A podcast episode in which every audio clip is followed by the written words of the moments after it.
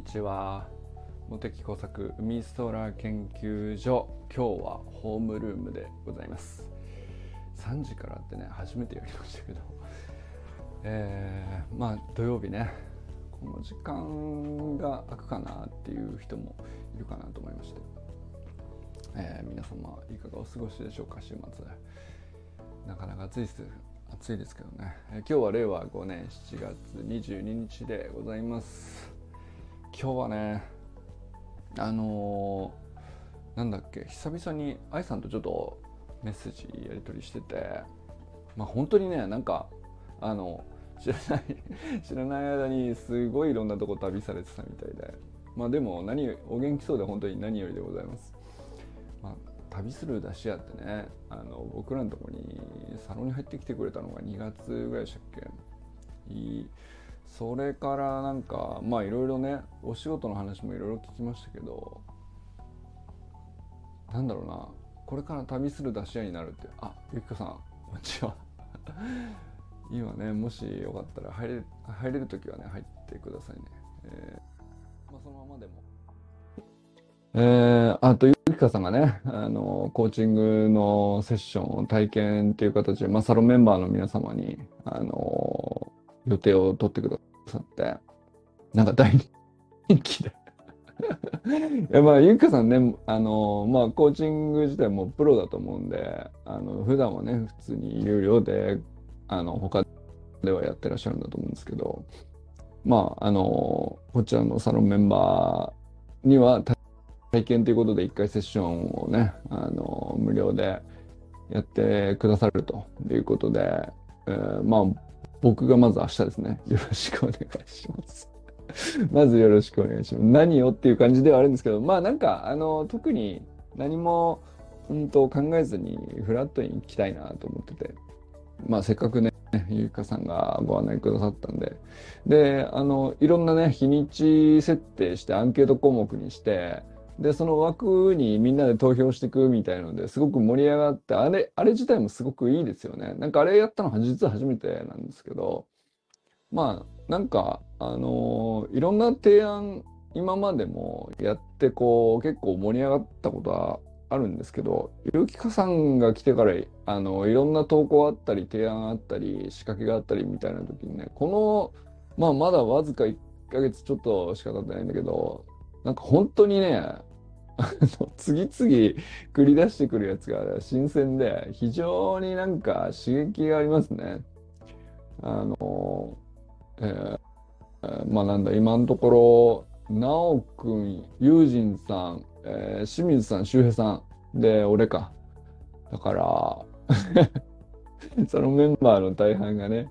えー、ゆきかさんのコーチングを体験できるという形もね、あ、あと愛さんだね。そうそう、愛さんがさ、ゆきかさんのコーチング体験で、あの、投票をしてくださってて、これもね、なんか、あの、僕の中で一番なんだったらこう面白そうだなって思ってるところですね。うん、まあそのコーチングってその必要必要じゃないとかってあんまりそういう文脈で語る必要ないのかもしれないけどやっぱり愛さんみたいなそのアクティブな人でその今なんていうかなおそらくなんですけど動き時ってあるじゃないですかなんかその活動量を増やして今仕掛けるんだっていう時期があるんだと思うんですよ。で愛さんってその2月に入ってきた時はその出汁の研究っていうことでね、えー、僕らのサロンに参加くださってでまあ僕もいろんなその出汁ってどういうものなのかっていう勉強のきっかけになったしいろんなことを教えてもらったんですけど、まあ、そこからその食と健康みたいな話もすごく僕の中で深まったしこれもう本当に愛さんから学んだことはこう計り知れないんですけど、まあ、一方でね愛さん個人のこういろんな動きとか活動に関してはその、まあ、直接なんていうかなまあゆかさんとね僕で一回理ニ法人会っていうところにお邪魔した時に、まあ、若干その愛さんのねその動き方に関してこういろんな話をお聞きしてうんまあやっぱり第三者の目があるとすごく愛さんって生きる人だろうなっていうのはちょっとその時思ったんですよね。まあ、なんですごくだからあのまあだから年下の女性っていうのもなんかすごく俺意味あると思うんですよね。ゆきかさんがあの愛さんっていうこうなんていうの相性ってあるじゃないですか。でまあ相性もそのキャラクター同士の相性っていう意味もあるんだけどやっぱりね俺は年齢もある年齢もなんていうか、うん、関係ないってことは絶対ないと思うしそのまあ愛さんとゆきかさんはなんだろうなまあ一回り以上かな？年の差でいくとね。でそれぐらいでありつつ愛さんってすごいなんていうかテンションが若いんですよ。まだも若いけど。まあやっぱりいいだし食べいいだし取ってるからあのー、まあ、抜群に若いんですよとにかくね。でで一方でやっぱりその活動量がこう急に増えた時期なんだと思うんですよ今ね。そのお仕事もあって。でいろんな土地を巡っているからあの一回こうゆっくり1時間話聞いてもらうみたいなのってはい再びこんにちは、えー、茂木工作美空研究所長で今日はホームルームですね、えー、先ほどね一回初め10分ほど喋ってたんですけどあの電話がかかってきて間違い電話だったんですけど。あのこんなことあるのねって初めてですけど、えー、まあゆきかさんね先ほどちょっと来てくださってたんですがまああのゆきかさんのそのコーチング体験の企画に関してねあの本当にみんながだからこれまたさ他のソラムメンバーがさゆきかさんのこうそういう提案にもう提案して翌日にさ5人がスッと乗ってもう予約取っちゃうみたいなこの瞬発力ね。なんか俺本当そこにちょっと感動してるかな。まあだからフリコロのこれはゆきかさんが、えー、たった1ヶ月とはいえずっと積み立ててきたっていうか、まあ、サロン内でこういろんな発信してくださったから、まあ、それを見てあ本当にやっぱりあのどんなコーチングなのかよく分かんなかったとしてもねあこれは本当に一回ゆきかさんと1時間喋ってみたいなってみんな思ったっていうことだと思うんだよね。これがねなんかあのまあ他まだねあの 予定取れてない人でもまだあのこれから予定つくかもしれないけどとにかくこういうことが起こってほしかったなって本当思ってたんですよね心底ね。なんかそれがあこういう形かって思いましたよね。なんかそのゆきかさんもとにかく自分の持ってるスキルとかまあ本当に幅広いんでいつもねこういろんなこと学んでるからさでただ自分のそのプロフェッショナルとしてこうフィフィットネストレーナーってやってることだけじゃなくてなんかもうそこにとどまる気がさらさらないよねっていうこう日々の進でどういうことに気づいたとかどういうことを感じたとかっていう投稿のこう毎日毎日のこう積み重ねがこうずっとこの1ヶ月あって。でそれがやっぱり何て言うかあのなんていうの興味関心の分野がこう一致してるとか共感するとかそういうレベルの話じゃなくてうんなんかその成長に対してこう向き合うやっぱりあり方がちゃんと言葉で伝わってくる人だってことだと思うんだよね。なんかそれがあのやっぱあるその土台があるからああいうその企画提案みたいなのを Facebook のアンケート機能でさ日にちと時間帯を全部選択項目にしてでコーチングセッションよしもしよかったら体験できるんでやりませんかっていう呼びかけてさこれね何ていうか呼びかける側からしたらまあまあの 何ていうのなんだろうなあのまあゆいかさん実際どういうあの面持ちだったか分かんないけど僕だったらねやっぱり結構勇気いるなと思うんですよね。その入って自分が所属してまだ1ヶ月そこそこのオンラインサロンであこんなことやっていいのかなとかこんなこと話していいのかなとかこんなこと書いていいのかなとかまあまあ最初手探りだったりするじゃないですか誰だってね。あ周平さんこんにちは。え、まあその結果コーチング体験会がねこうみんなそれぞれこう次々とさあの申し込みされてて本当になんかこの現象全体が俺はもう本当にすごいなと思ってますね。あこういうこと起こってほしかったちょっと繰り返しになっちゃうんだけどさ、うん、まああの本当にねなんていうかチャレンジに対して躊躇がないっていうかさ本当に、うん、これれはねなんていうかコーチングの体験会ではあるんだけどこれ本当にでも研究そのものだと思うんだよね。やっぱり研究って、うん、まあ考えるだけじゃないし調べるだけでもないしうん実践してみて実験してみてどうなるかをやってみるっていうさあのその結果見てから次考えるっていう捉え方ですよね。ももちろんもうゆきかさんはさプロのコーチとしてもさあのお仕事されてるからプロフェッショナルとしてこう、ままあ、そこにねあの提供できるもんあるから提案してくれたっていうのもあると思うんだけど、まあ、それを言ったってねやっぱり普通なかなかそのうんまあこのね 茂木工作美空研究所謎ですよはっきり言って。その謎のオンラインサロンに入ってそこで1ヶ月そこそこの間にこうゆきかさんが打ち立てた企画いくつあるんですかね？ちょっとわかんないけどさ この、なんていうかな、チャレンジに対する躊躇のなさはね、あの、本当すごいと思うんだよね。で、これは本当に研究熱心ってことだと思うんだよね。言い換えるとね。実験し、頭で考えるのももちろん大事だし、まあ人からセオリで学ぶみたいなことももちろんこう、いろんな形でゆきかさんはやってると思うんだけど、と同時にやっぱり、その、なんていうの、まあね、天の橋立に出かける腰の軽さから何からそうなんだけど行動もそうだしまああのこういう企画でどういうふうに感じてもらえるかとかこれは何て言うかまあそんな失敗したらどうなるみたいなそんなリスクのあることじゃないかもしれないけどそんな簡単にあの企画立てれないよね。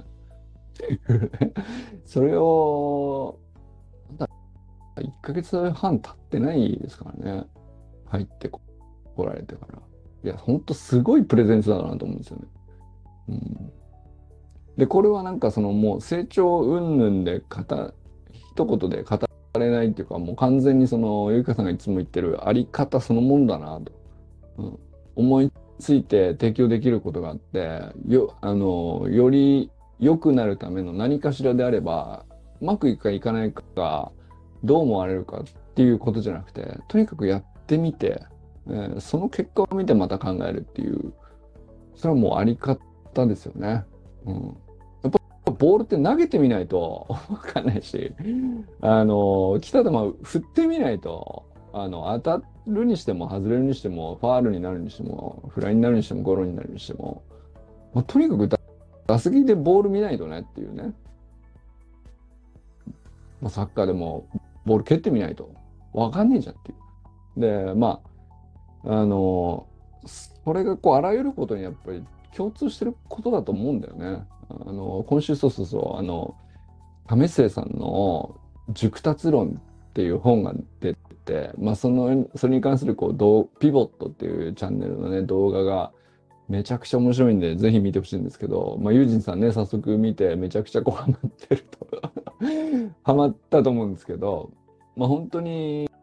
何て言うのかなまあ物事何事もこう普遍的に熟達人間の脳みそがこう何かしらに対して熟達していくには5段階あるよっていう話だよね、まあ、簡単に言うと。その時にそのまあそれを大くくりにすれば成長といえば成長なんですけどもあの僕はあの熟達論の5段階の中で一番最初に遊びが来てるっていうのが一番なんかこう僕的にはねそうだなっていうかこうやられたっていうかねなんか打ち抜かれた感じがしましたよね。そのまあ手張はねみんな誰でも知ってると思うんだけどまあまず型があるよねと基本の型がありますよねと。基礎をおろそかにしたらその先はないっていうね。まあ、よくある話で、まあ、その、本当その通りなんですよね。だから、型から入るっていう話で来ると思うじゃん。熟達論だって。で、そこ外すとは思えないんだよね、と思ってたら、その手前に遊びがあるっていうんだよね。これが俺はもう、あ、さすがと思ったよね。あのくだりが。あの型に入る前に遊びがあるっていうのはものすごく大きな意味があると思うんですけど、まあ、これ本当に周平さんの今ね少年野球でこうリーグ戦で企画してることの意味もひょっとしたら被るとこあるかもしれないですね。そのもちろん少年野球ってさまだ体できてないしルールもよくわかんないでみんなこう なんていうのまあだけどその上手になった方が面白いしね勝った方が面白いしっていうのも間違いなくあるからまあだからそのまあコーチも監督もあのお父さんもお母さんも一一体になってこうのめり込んでいく面白いスポーツだなとも思うんですけど少年野球って。一方でこうなんていうのかなやっぱり小さい頃に空き地でただ友達とさやみくもにノックしてたりとかさ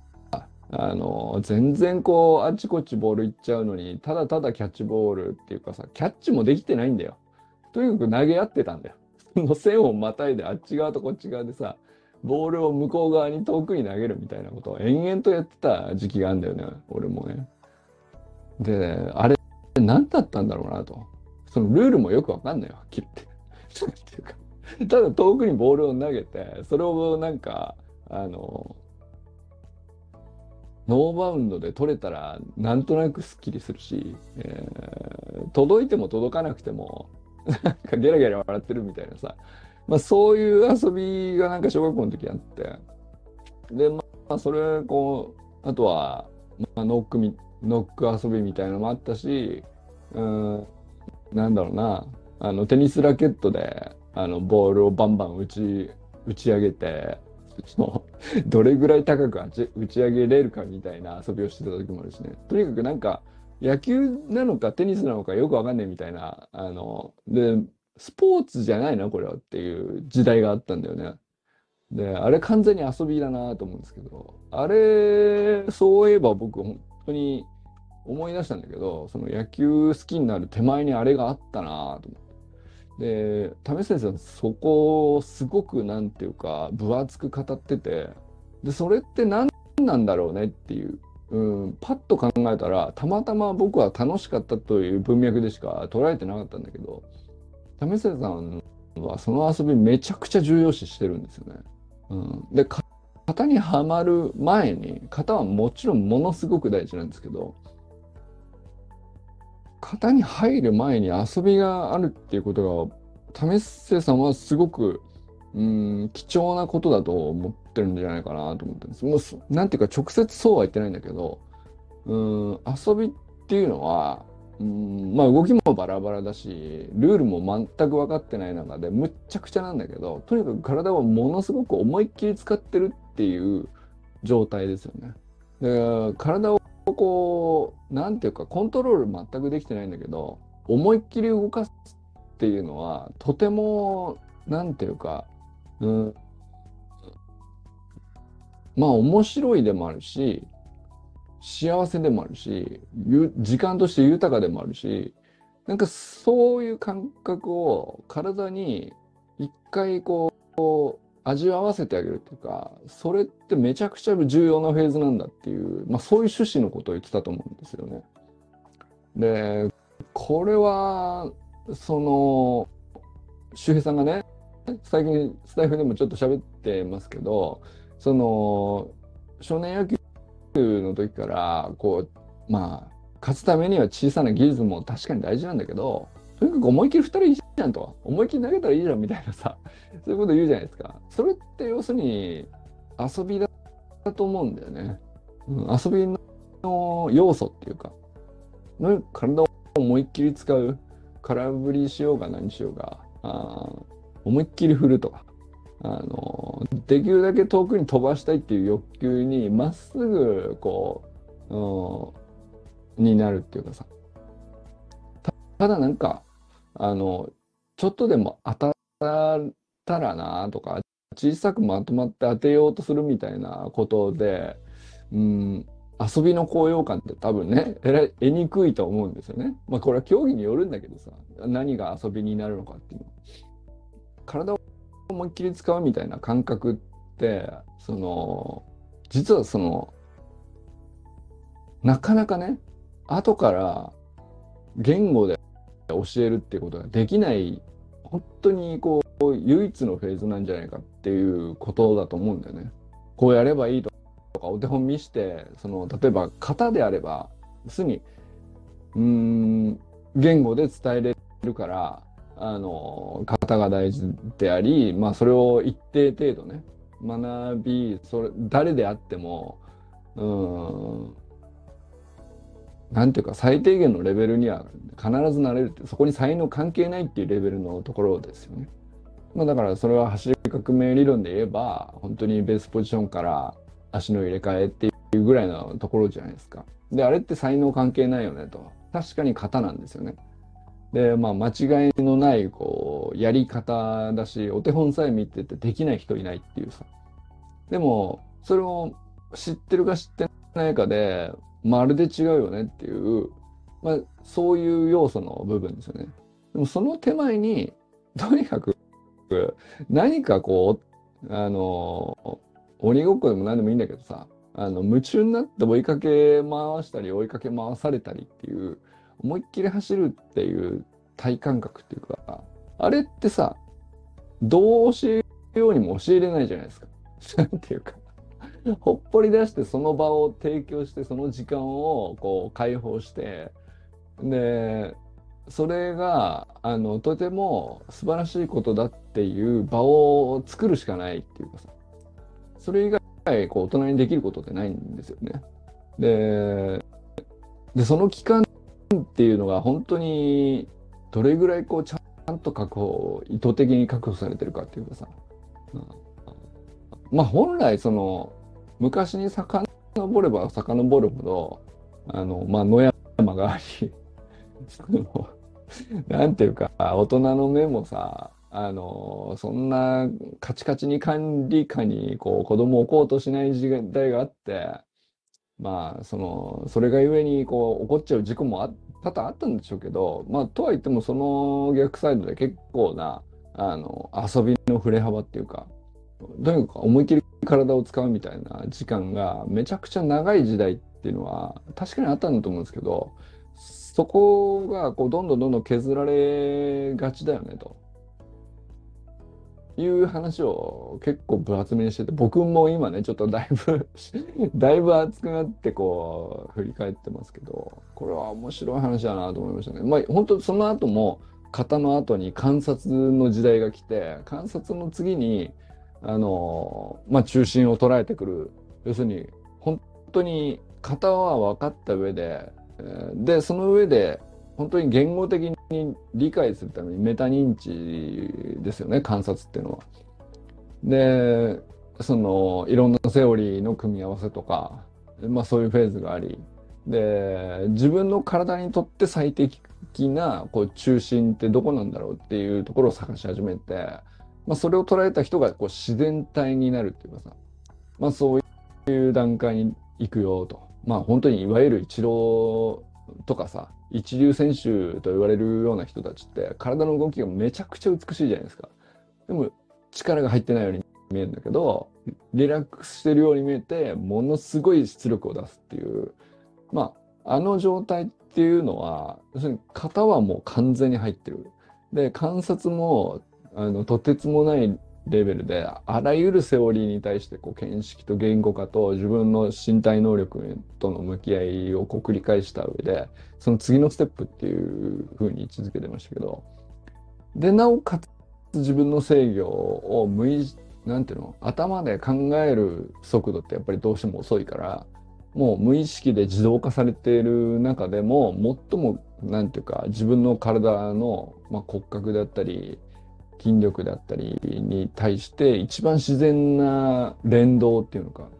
まあ、それが発揮されるような状態の時がまあ、しなやかと呼ばれたり美しいと呼ばれたりする動きだと思うんですけど、まあ、それを中心の心と心と書いてましたけどでその次が、まあ、ゾーンという意味だと思うけど空っていう空っていう意味ね。ここも話として分厚いんですよ。あのどれもねどの段階も全部分厚いんだけどまあその中でも僕はその遊びの部分がね一番なんていうかうん見落としてたってこともないんだけど、うん、言語化されたことがあんまりないんじゃないかなと思いましたね。うん、みんな大事だと思ってると思うんだよね。体を思いっきり動かすみたいなこととかってさ。でもそれを遊びなんだっていうふうに表現されたら、あ確かにそれはそうとしか言いようがないなっていう動きばっかりなんだよね。でもそれを抜かして型からガッチガチに入ってしまうっていうことがたまに起こって、まあ、それだとやっぱり結構なうんまあある種の不幸ですよねイップスになったりとかあの頭、まあ、型が入って観察が入る段階のところで、まあ、言語とセオリーでガチガチになったちゃってこう自分の体の制御しよう制御しようっていうことばかりにこう脳みそがなんていうか、カロリーを消費してしてしまってですね、思いっきり使うっていうことがどういうことなのか全くわからない状態になっちゃうっていう。まあ、そうするとこ、もう本当イップスなんてね、まあ、僕も 長いことキャッチボールができなかったっていうフェーズがあるからさ、本当苦しいんだけど、あれ。あのー、なんで投げる、ボール1個ね、その辺にちょ、ポッと野球やったことない人だってキャッチボールぐらいできるわけじゃないですか。大した動きじゃなさそうに見えるんだけど、まあ、型とセオリーでガチガチになってコントロールしようってことを一生懸命やりすぎた結果あっという間にねそんなところに陥るんですよね。本当にねそう言われたらもうグーの音も出なかったですよね。いや大してさ型も収まってないし大してかその言語でガチガチって言うほど練習もしてないしさ大したことは何もやってないのにあっという間にイップスになっちゃったんですよ、僕はね。もう、もう本当になんか思い当たりすぎてさ、もう、なんていうの、こう、絶句したよね。あのあ、そういうこと？っていうさ、いや、まあそういうことだろうなと、うすうすどっかで思ってたんだよね。あの、頭ばっかりで考えちゃって。うん、で、えー、なんかこう焦ったりとかあのとにかく欲求が強かったりとかそのなんとかして補欠じゃなくてななんかどっかでいいからポジション取ってさあの試合出させてもらえないかなみたいなさ そういうことばっかり頭がこうごっちゃごちゃになっちゃってるもう全くこうなんていうの頭の中がこう、まあ、本当にさあのいらないファイルであのわけわかんなくなったデスクトップみたいな状態になってんだよね。それでさこれ大した作業じゃねえのになんか1個のファイル開くのにめちゃくちゃ時間かかってる何してんのっていうパソコンあるじゃん。あの状態に多分僕があのなってたんだろうね。あのまあ、それをすごくなんていうかあのひょうひょうとした為末さんの語り口でさあのそれ以外ないですね。そうですねっていうさ、もう説得力とかっていうレベルのとこじゃないのよ。もうストレートにストーンとこう、なんていうか、ついてくるっていうか、あの、そもう本当言語も正確なんだよ、あの人はね。すごいんだよね。とにかくもう、すっごい面白い動画なんで、ぜひ見てほしいんですけど、まあ、じゅ為末さんの熟達論があり、まあだから今週面白かったですよね。うん、だから愛さんがこう久々にこうやってあのサロンのコメント欄であの出現してですねでこれがまたその先月入った新入のあのめちゃくちゃアクティブなサロンメンバーあの、安倍ゆきかさんのコーチング体験セッションっていう提案に対して、私やりますって言ってる愛さんがね、こう、そこにコメントするっていうのがさ、これがなんか、まあ、最高の組み合わせだなと思ってね。っていう、なんか、まあ、その出来事だけでもね、あのすごい1週間だったなって言える象徴かなとも思うんですけど、まあ、とにかくいろんなことあったね。なんか今週もね 面白かったですよね。周平さんもね、なんか、あのー、やっぱ、短く1分2分の時もあれば、10分こう、それなりに、最近ね、その少年野球でこういうこと考えてるみたいなのを割と分厚く語ってたりすることもありますけど、なんかあの、やっぱり声のトーンがね、すげえ張りがあるんだよ、最近の周さんね。すげえ楽しいんだろうなっていうね。うん。周平しやがってんなって毎朝思いますもんね、あれ起きててね。はい。まあ、あとは、あれか、奈くんが、まあ、先週の土曜日、日曜日かな、あのー、秋田に帰ってて、まあ、ちょっと豪雨でいろいろ大変だったりとか、そういうのもあったと思うんですけど、まあ、地元の高校野球でいろんな、あの、後輩たちとのね、あの、関わりがあってっていう話があって、それからね、あとは、なんだっけ、何があったっけ、まあ、と結構、健太さんとやりとりしてたんだよね。あの、まあ、健太さんもさ、あの、直接ね、このサロンのやりとりにあんまりこう出現する機会ないんですけど、やっぱり、あの、これはね、あの、みんなにはこう、覚えといてほしいんですよね。どっかでね。あの、あくまで、まあ、この、なんていうか、もしね、あの、このサロンの中のこう閉じた空間、それなりにこうもし楽しんでいただけているとしたらですね、まあ、これは何もかもですね、全部健太さんから始まってる話なんでっていうね、あのそこはね、僕はね、あの、まあもちろん、その、なんていうか、運営はもちろんね、僕が立ち上げたからには、僕がオーナーであるからには、っていうのはあるんだけどさ、あの、でもまあ僕がこんなことを思いサロンやってみようかなみたいなことを思いつくっていうのはあの何にもなかったらやってないと思うんだけどただただあの自分がね、えー、いつかサロンをやるぞと思っていて、えー、ある日突然2022年の9月に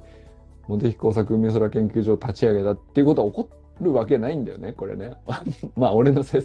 格上っていうかあんまりそういうことしないんだよ俺ね。だけどやっぱりでも、まあ、ケントさんのこういろいろやり取りやって文脈があってだったらこれなんていうかあの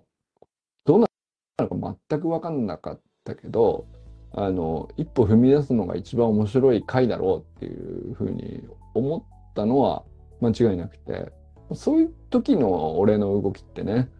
あのなんていうか我ながら一番なんていうか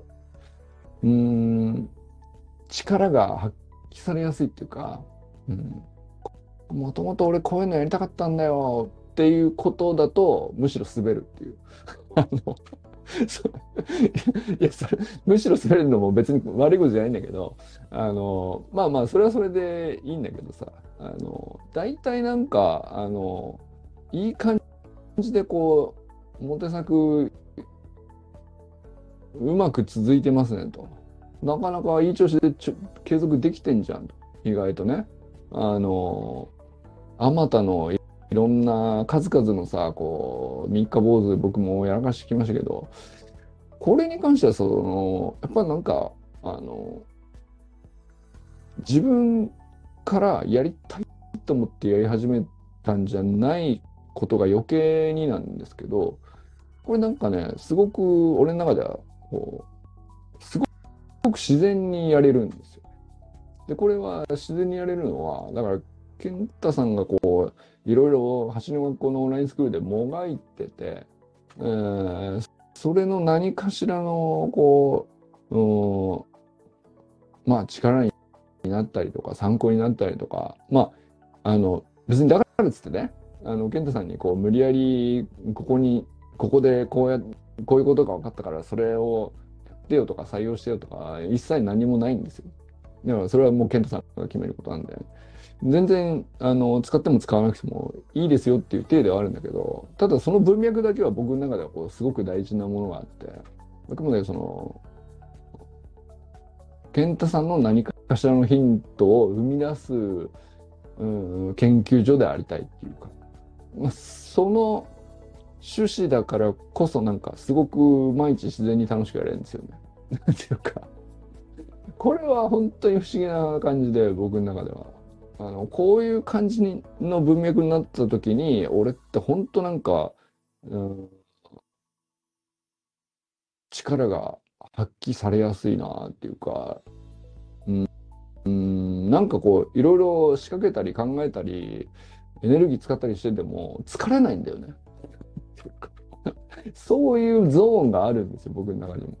でそれがこうちょうどやっぱりハマってんですよね。まあそんなことなんで、だから健太さんのね、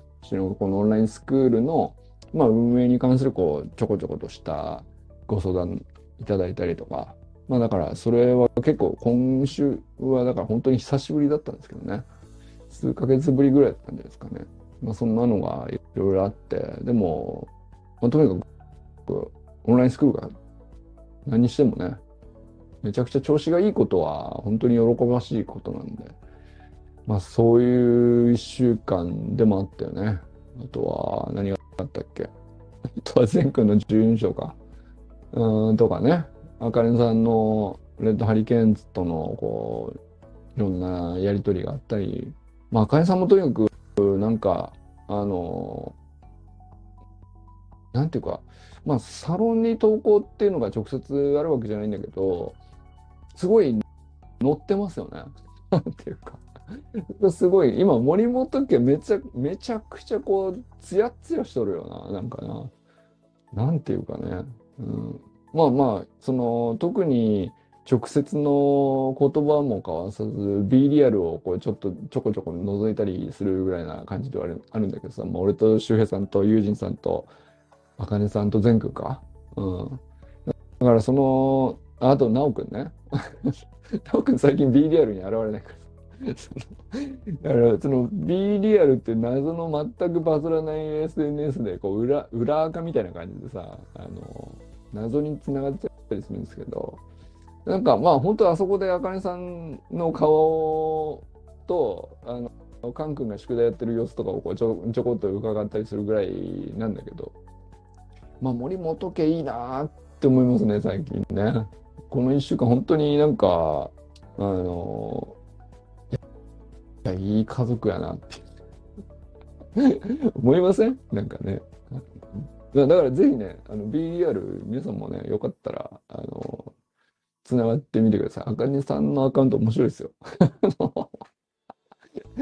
まあちょっとレあのこのサロンの中の投稿っていうくくりだけでいくとさちょっとレアキャラレアキャラ感がありますけどまあ普通にねあのあかねさんの個人の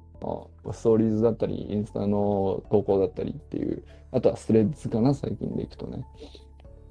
まあそこで結構普通になんていうか、いろいろもう、なんていうか、外に羽ばたいてる感じがあるんで、全然そっちでいいんだけどさ。なんか、めちゃくちゃこう、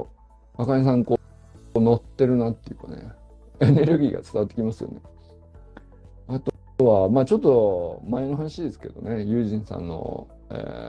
ー、公演の話とかね、ありましたし、あ、この1週間っていうくじゃなくて、まあ、この7月かな？7月が本当になんか暑い暑い7月ですね。あの、気温もそうですけど、あの、まあ僕もね、結構、実は個人的にはあちこち行ったりとか、あの、新しくこれやってみたいみたいなのがあったんだけど、まあそれはね、あの、そうそう、その話も本当はね、まとめてしたいなと思ってたんですけどね。あの、まあ、周平さんがとにかく、あの、ブログのを書くときに、チャット GPT 使ってみたらめちゃくちゃ良かったっていうのを、ね、この間スタイフで話しましたけど、あの、あれすごいでしょ、本当にね。やっぱり、あの、これはね、時代変わったなって完全に潮の流れが変わったなっていうのを体感できたんじゃないかなと思うんですよね。まあ、今までそのチャット GPT 以前だとまあ Google でしょうね。なんていうか何かとちょっとわからないとかちょっと調べるとかうんまあ、最低限のことはさ、まあ、Google で検索してちょっと調べれば何でも出てくるんだから検索できないってもう致命傷じゃないですか。っていうかそのお互いその全然知らない分野であるとか知らない言葉であるとかあの、まあ、そういうのあったとしてもそれはお互い専門家じゃないところだとか初めて行く場所だとかそういうのがあっても全然そのある程度の前提知識があってそれを共有した上でこう当たり前に会話してるじゃないですか今って。それって結局みんなこう当たり前のように Google 検索して、まあ、ちょっと Wikipedia 見れば大体のことが書いてあるしまあ、多少間違いがあるとかないとか言ったってその全くその見たことも聞いたこともなくてちんぷんかんぷんですっていうその情報ゼロの状態よりは必ずちょっと上に知識量としてはいつでも瞬発的にいけるようになってるんですよね。Google 検索があることに。ああかねさんこんにちは。久しぶりです。なんかそうそれでそういう状態にさあのーまあ Google 検索があるっていうのは Google マップも含めてですけどどっか行きたいなと思ったらすぐ Google マップ調べればいい。本当にどの交通手段を使ってどうやったら何時間で何何時間何分でどこに着くみたいなのをすごく正確にできるようになって。まあだからなんかやっぱりなんかこう本当にチャレンジしたりトライしたりするっていうのに対してものすごくハードルが下がるための基盤技術というか、インフラですよね。それがこう Google 検索だと思うんですけど、あの、まあだからこうみんなね、もう無意識のうちにどこかしらでこう使ってるつもりがなくても使ってるものとしてこう Google 検索ってもう今は完全にこう定着してると思うんですけど、でもそれって本当にでもまともになんだろうな、使い始めたのってまだ Yahoo か Google かみたいなことを言ってた時代って結構最近までそうだったんだよね。10年ぐらい前の時はまだそういう感じでしたからね。あの例えばなんかあのまだあんまりそのインターネットとかに詳しくないんでとかっていう人が本当にネットに触ったことがないみたいなリアル今それないんだよね詳しくないんですという人も検索はしたことあるっていう状態になってるじゃないですか。で、これが、これと同じ、だから Google 検索もこう当たり前になるまで10年以上かかってんだよね、結局ね。出てきてから。まあ20年前からあったわけなんだけど、で、まあ僕は結構ね、20年前に、あ、これ本当に便利だなって検索っていう技術に痺れて、からずっと使ってたけど周り全く使わねえなみたいな時期ありましたからね。でそれがこう10年ぐらい前になってようやくほぼいなくなったけどたまにまだいるんだなっていう感じになって。で20年経って今なってまあなんていうか自分で検索しようとか思わなくても結局どっかで使っちゃってるみたいな無意識にそれぐらいこう根付く技術になったと思うんですけど。でじゃあその次のフェーズって何だっつったらまあ本当予想してなかったけどこれだったんですねっていうのがチャット GPT なんですよね。だからもうみんななんか何か言いたいとか何か考えをまとめたいとかなんかもう誰も一億総発信者になって総クリエイターになって誰でも何でも作れるし何でも言えるし動画作ろうと思ったら作れるし 音声配信しようと思ったらあの秒で喋れるんですよね。あのラジオのパーソナリティになるのにものすごいハードルがあってごくごく一部の限られた有名人しかしゃべる枠もらえませんよっていうところから考えてとてつもないあの革命だと思うんですけどスタイフのチャンネルを誰でも作れるみたいな話とかまあそれはもう YouTube チャンネルもあれば何でもそうなんですけどだからまあそれがこうあまりにもこう行き過ぎて飽和しきって一周回ってユージンさんのデイリートラッキングのテキストだけがすげえ味するみたいな。それぐらいこう成熟してしきってるってことなんだよね。そのクリエイその誰もがこう発信者になれるっていう状態のところに。でそこに来て次のフェーズって何なんだろうなってもう。何にも思いつかないぐらいこう全てがこう充実してこう何ていうのかな。何でもあるねと思ってたんだけど。何でもありすぎてめちゃくちゃこそのもうあのまとめるの大変だねと。言いたいことめちゃくちゃあるんだけどあのだから箇条書きでバラバラにこう並べるとバラバラでなんかこう何が言いたいのか分かんないみたいな文章たくさん俺の中にこうもうたくさん溢れてんだけどそれ全部箇条書きにしてチャット GPT に突っ込むとそこそこ論理性を持って気象転結作ってくれたりとか。対話帳にしてくれたりとか300字にまとめろって言ったら300字にしてくれるしあの1000文字に膨らましてくれって言ったら膨らましてくれるしね。あのまあだからその発信のクオリティを勝手に高めてくれあそうそう俺が言いたかったのそういうことなのよみたいなさ。あの俺何が言いたいの？かふわふわしてんなって喋りながらあのこういうこと言いたいような言いたくないよくわかんないけどこう何とかしてこう言語化をトライしてるとユージンさんがいつも助けてくれるっていうのがあったじゃないですか。あれをねチャット GPT やってくれるんだよね。まさかの。これなんて言っていいのかよくわかんないんだけど、まあ、こういうことがこういう趣旨でなんとなくこう言いたいんだけどどうしたらいいって聞くとですねあの5個ぐらい提案してくれるわけですよ。のこんなのどうですか？そうそうこれこれこの3番目のこれですよみたいな感じでチョイスするともうほんとズバリ俺が言いたかったのこれやみたいな感じになるっていうそれぐらいなんていうかあのなんていうか次元が違うよね。検索って自分がの中にキーワードがあってそのなんかそのキーワードに対して周辺情報を調べるとかその言葉の定義を知りたいだとかまあ何にしても単語単位じゃないですか単語単位だったと思うんですよね今までのフェーズ。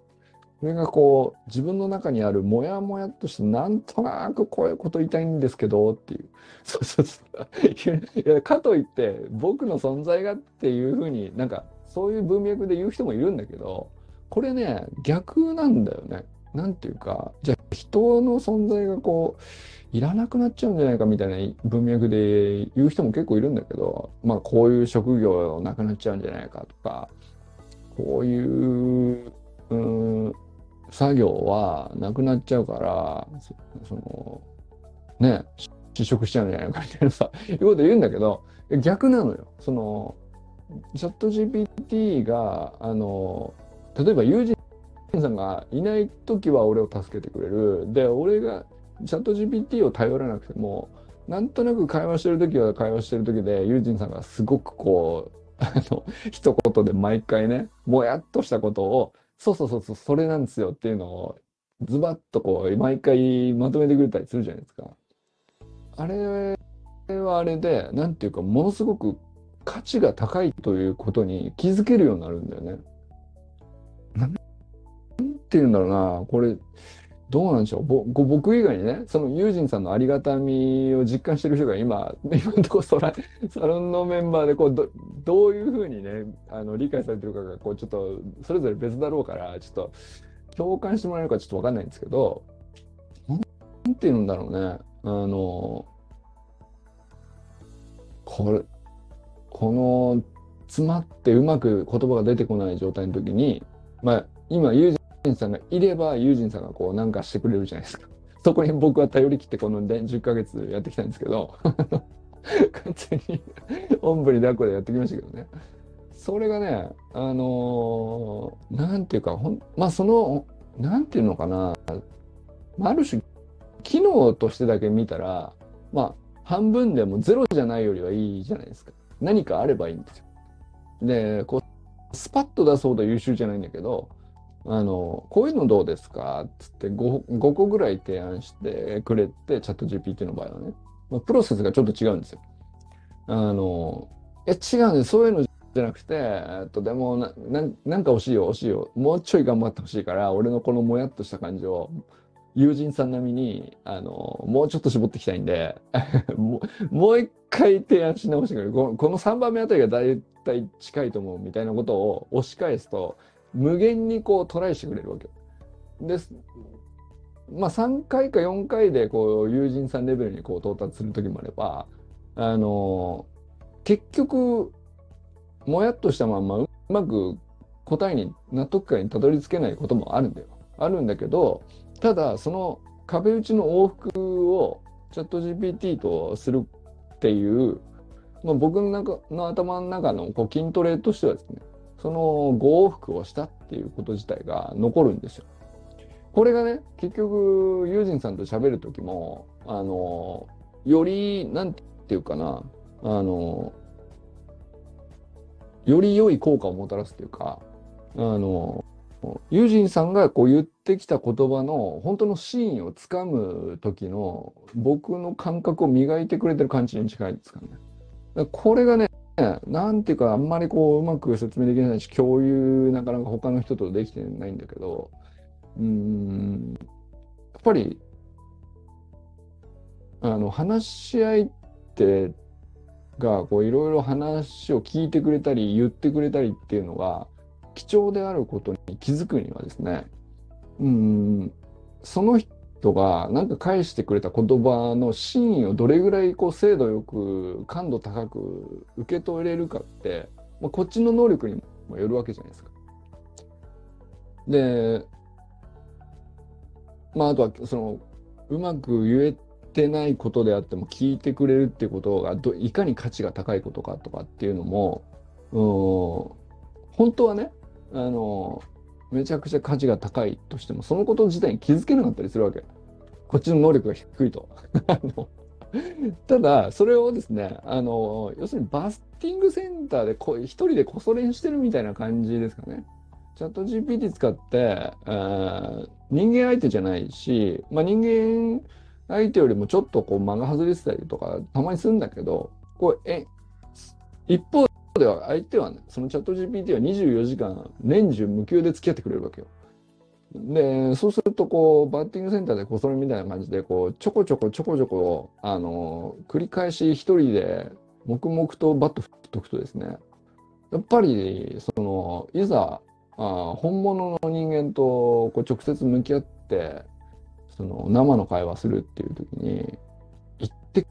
くれた言葉のありがたみとかさ、その人の言わんとする言葉の真意とかさ。あのこれを言うだけでこんなに分かってくれる人がいるのかっていうことの何て言うのかな。感謝とかさ。なんかそういうのがあ全く今まで気づけてなかったことにこう気づけるようになってくるっていうかアンテナがすごく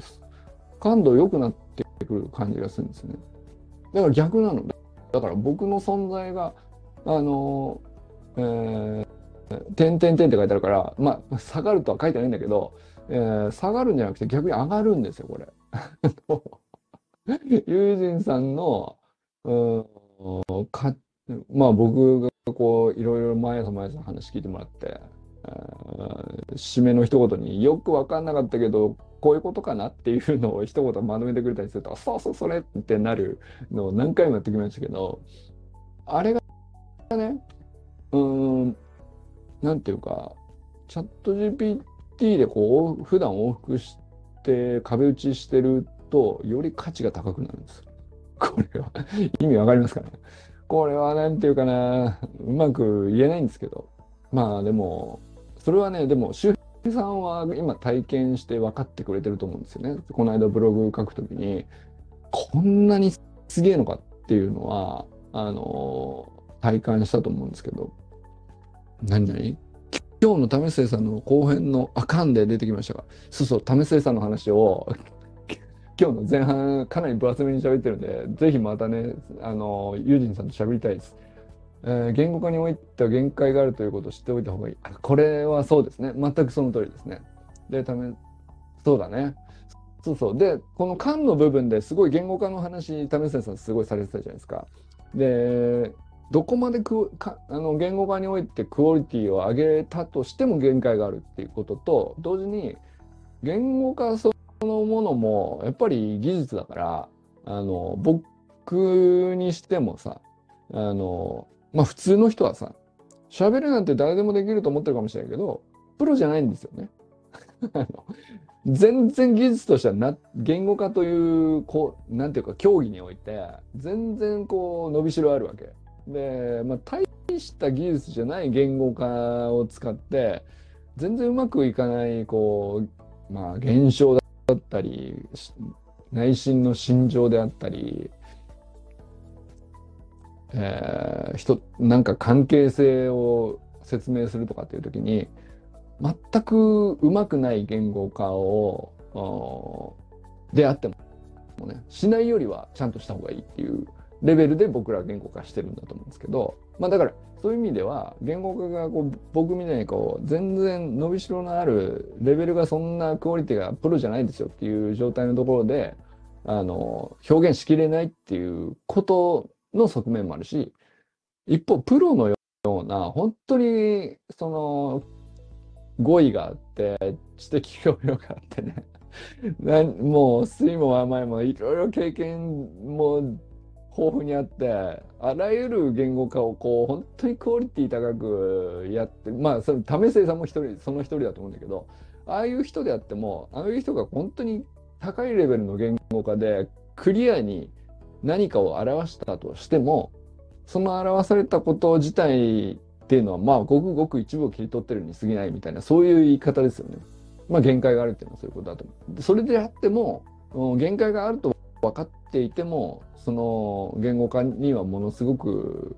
効能があるというかそれにはそれの力があるというかだから、まあ、観察メタ認知っていうのはものすごくこう、まあ、ある場合においてはねある状況においてはものすごくこう、うん、人の能力を高めたり、えー、状況を好転させたりっていうことにあのまあ有効であると。で、まあ、そのフェーズはそのフェーズですごく重要なんだけど、まあ、一方でねなんかその言語化とか観察するとかっていうフェーズを遂げなくてもただただそスポーツにおいてはね身体能力とか技術の習得においてそこすっぽかしてもいけちゃうっていうごく一部の天才がいるんだけども まあそういう文脈で結構話してましたけどね。だまあそれだと要するに言語化という、まあ、結構難しい活動ですよね。あのまあそれはそれで一つの俺は競技だと思うんだけどそこにおいてこうなんか必死にこうトライアンドエラーですよね。こまあなんかこう言っていいのかなうまく言えてないなモヤモヤするなみたいなのを繰り返し繰り返しトレーニングとして鍛錬としてずっと続けてる人はやっぱり動きに対しても再現性が高いっていう話をされてましたけどあとはまあ指導者とかあの相手のコーチコーチを務めるとかっていう時に、えーまあ、観察する目を養うってそれはそれでものすごく技術のいることだからまあだからその名選手名監督にあらずみたいなのっていうのはあの一面の真理ですよねみたいなそういう文脈で言ってましたけど。そうなんだよね。でその言語化の限界があるところのまあ限界があるとしてもある高さまで行きたいじゃんその伸びしろ プロになる必要ないんだけど僕らにはこう僕らの僕ら程度のプロじゃない人の言語化のレベルっていうのは全然伸びしろがあってあのできてる喋れてるつもりだけど全然伝わらない言語を使ってたりするっていうことを自覚してなかったりするんだけどまあだから行き違ったりするんだと思うんですね。普通の日常生活とか言ったじゃんそんな文脈には聞こえませんでしたみたいなさそういう行き違いっていうのが簡単に起こっちゃうっていうまあそれはその受け取る側にしてもあの発信する側にしても言語化のクオリティだったり受け取る時の洞察のクオリティだったりまあどっちの問題でもあるんだけど、まあ、そんな高いことを期待したらさお互いプロじゃないんだからさそんな無理じゃんみたいなそういうことなんだけどでもまあその分だけ伸びしろがあるってことじゃないですか。じゃあその伸びしろどうやって伸ばしたらいいのって言ったら、あのやっぱり淡々と一人でベースポジション毎日毎日5分でいいから繰り返すっていう、まあ、基礎の練習が必要なんですよ。でじゃあその言語化をのクオリティを上げるっていうのの基礎練って何なんだっていうのは僕の中では全くずっと分かんねえなと思ってたんだけど、これがね、チャット GPT に自分の言いたいことをしたいことを、これって何なんだろうこういう考え方ってどうなんだろうこういう提案ってどうなんだろうとか、その投げかけてブログ書こうと思ってるんだけどうまくまとまらないんでちょっと手伝ってほしいとか、まあ、周平さんがやったようなことを、まあ、壁打ちとして何度もこう永遠に繰り返して納得するまでやるっていう。これはね言語化のレベルが明らかにこう自分の伸びしろのところにこう1たす1が行われる活動だなと思う。行動っていうか。うんトレーニングですねはっきり言って。だからまあ便利だからっていうよりも自分の何て言うか受け取る洞察力もそうだし、相手に投げかけるための発信のための言語化能力でもそうなんだけどそれがやっぱりどんどんクオリティ上がっていく感じするんですよね。あの AI に対して AI のチャットボットに対して、まあ、最初はさ適当なふわっとした質問しかできないわけ。そうするとふわっとした答えしか返ってこないんだけど、そうじゃねえんだよなとか言って、いやだからもうちょいこういうことなんだけどっていうのを返すと、ちょっとだけ真意に近づいたようなことを返してきたりするんだよ。で、こうちょっと、それをこう繰り返し繰り返しなんか往復しているうちに、なんか、本当君最近分かってきたねって感じになるんだよね。チャット GPT が。俺のこと本当分かってきてくれてるねって。で、それと同時に僕からこういうふうに聞いてあげることでいい仕事すんなこいつっていう僕からのこう問いかけ方もうまくなってきてるんですよ。でこれはだから周平さんこれからそのブログ書いていく上で毎回毎回やっていく上でねそれずっと体験すると思うんですけどブログ書くためにまあ悩むじゃないですかいろんなことまとめる時にこれでいいのかなとかこんな言い方で誤解が生まないかなとかあのもうちょっとシンプルにすっきり書いた方が分かりやすいかなとかこれタイトルこれでいいのかどうかちょっとしっくりこないから、もうちょっとバリエーションつけれないかこういろいろ聞いてみようとかまあ何でもいいんだけど、まあ、ブログ書くたんびに使えると思うんですよ。でそれで往復するとこうすっげえこう視野を広げるような返しをチャットボットが返してくれる。そうするとまあ単純に語彙力増えるっていうのもあるしあ文脈の捉え方ってあのなんていうか自分が全然知らなかった返しとしてこんな返しもあるんだなと。でもこれはこれで一面なんていうか答え方の一つだよなとか思すっげえ気づかされたりしたりするんですよね。でこれはだから本当になんていうかうん言語化能力の高める上での教材っていうかあのうんなんて言ったらでしょうねなんなんだろうなあの例えばなんですけど、うん、何に例えたらいいんでしょう まあ、バッティングセンター行った時のピッチングマシンみたいなもんですよね。で生身のピッチャーに投げてもらった方がいいんですよ、本当は。で、生身の試合本番であのやるのが一番いいと思うんだけどバッティングセンターでマシンの投げた球を何度も何度も繰り返して打ちながら自分のスイング作っていくみたいな感じですよ。それに近いと思うんですね。僕の言語化能力を確実にメモです。メモしたものを眺めていると違う角度から俯瞰しそうですね。うん。伸び率は悪い。うんと、悪い、悪いって思ってるんですか？あの、すげえ伸びてますけど そうなんですか。あのー、そう、メモはメモでね、あの、なんていうか、そう、本当に自分の言語化能力って、えー、一言で言うけどさ、あの、いろんな練習あるんですよ。だから、トスバッティングで、何こういうの、ミートの感覚を養ったりとかさ、ピッチングマシンだけがさ、練習じゃないじゃん。だから、トス上げてもらってとか、こっち、その、真正面からのトスなのか、ちょっとわざと横から投げてもらう特殊な練習を落合選手はしていたとかさ、なんかまあいろいろあるじゃないですか。で、まあ、そのメモを取るとか、えー、まあ、例えば親しい中にこう話聞いてもらうとかね。まあいろんな練習方法があるんですよね。であるいはこう人が話してる話をただただずっと聞いて浴びるみたいなそれも一つの自分の言語化能力を高める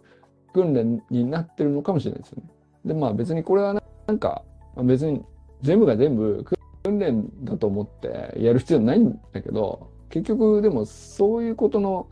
総合されたものでこう形作られていくのが言語化能力なんだと思うんですよ、ね。だからメモを取るっていう行動において、まあ、自分の脳みその中で言語を作ろうとするからで手を動かして紙に書くみたいな行動によって記憶との結びつきがものすごい強いとかさこれってあのそれはそれですごくいいんだと思うんですよ。で伸び率っていうよりもそれにはそれのすごくなんていうか刺激の入りやすい分野があるんだと思うんですよね。だからそのだったら例えば始まった当初にねやってくれてたあの倫理の自習ノートとかさああいう感じっていうのはあのまあユージンさんがこう日頃メモ取ってる感じがすごいわかるよね。だからなんか別にデジタルに書かれてる文字を読んでもメモを取って言語化能力作ってる感じの人っていうのが わかる感じっていうのかな。だからやっぱりそれはそれで伸びる場所があるんだと思うんですよね。でこれはまあだからそれは喋る言語化とはまた別な分野なのかもしれないですけど書くっていう言語化も書くのも言語化だからね。でも喋るのも言語化じゃないですか。でこれ似たようなことであるけどそんうんと共通部分もあるけど結構な違いもあるよね。うん。喋るにおいては結構な筋力を使うからね。この辺で。ででもやっぱり多分脳みその使い方も同じ言語化であっても全然違うんだと思うんですよね。だからまあそれも結構あるのかな。まあまあだからそのうちの一つまあトレーニング方法が一つ増えたよねっていうことなのかもしれないですね。僕が言いたいことはね。でまあそれがこうとにかく周平さんがこうチャット GPT 使ってブログをこういうふうに書いたみたいな話っていうのがめちゃくちゃ具体的でね良かったですね。僕の中ではすごく嬉しかったですね。僕はもうなんか今あのちょっと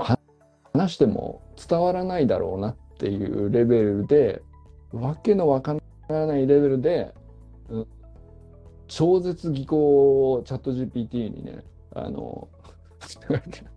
そんなに酷使したら、チャット GPT がさ、悲鳴を上げるんじゃないかぐらいのことをやらせてます、僕はね。やらせてるって言ったらあれですけど。あのね、まあちょっと B リアルでちらっと見たかもしれないですけど、あの、要するにデータ解析のプログラミングとかそういうレベルの話ですね。あの、また、研究とか、プログラミングとか。例えばまあ、まあ、ユージンさんもね、その、たまに、えー、診療所とかでも使ってると思うけど、エクセルに何かしらこうデータをまとめたりとか、情報をまとめたりとかするじゃないですか。で、えー、まあ、あれはエクセルが便利だから、あの、エクセルが苦手であっても使うか、みたいな感じかもしれないけど、まあ僕も別に全然エクセル詳しくないし、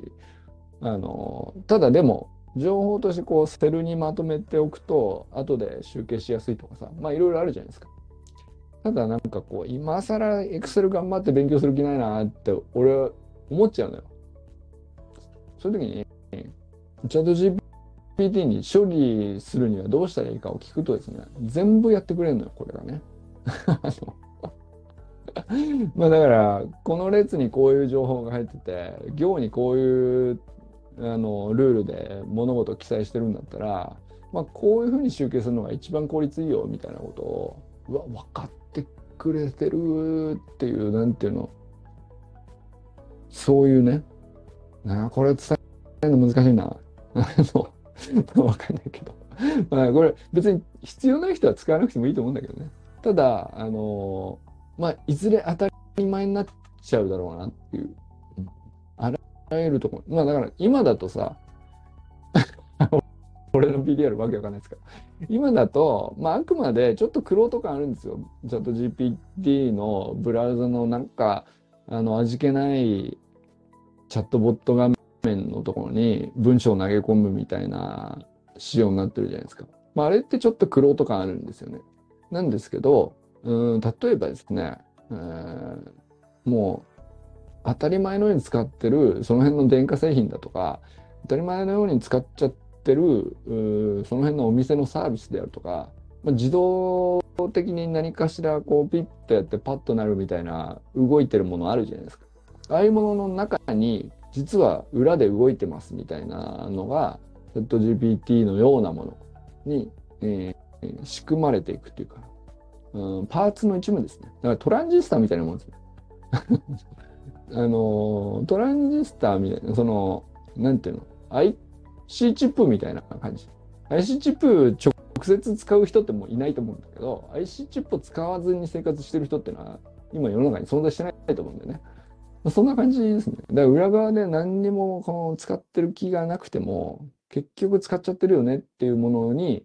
えー、なっていくのに、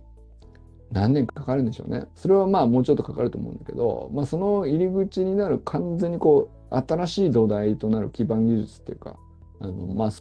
そういうものですね。そういうものだなっていう感じですね。だからまあ今の段階では、その、まあブログ書くときに便利だなと思えば利用してもいいし、まあ、ちょっとわけわかんないんで、えー、どこに無理やり使うほどでもないから、あの今は生還しますっていうのも、全然これ、今の段階ではあり、ありっちゃありなんですけど。うん。そういうことだな。でもこれはなんか、ちょっと もうだいぶ喋っちゃったな。3時からやってるんですけど、すげえ一人で、こんなにこんなになちょちょっと前半はゆきかさんのコーチングの話を30分ぐらいして、えー、その後為末さんの、あのー、熟達論の話でねだいぶ取りました。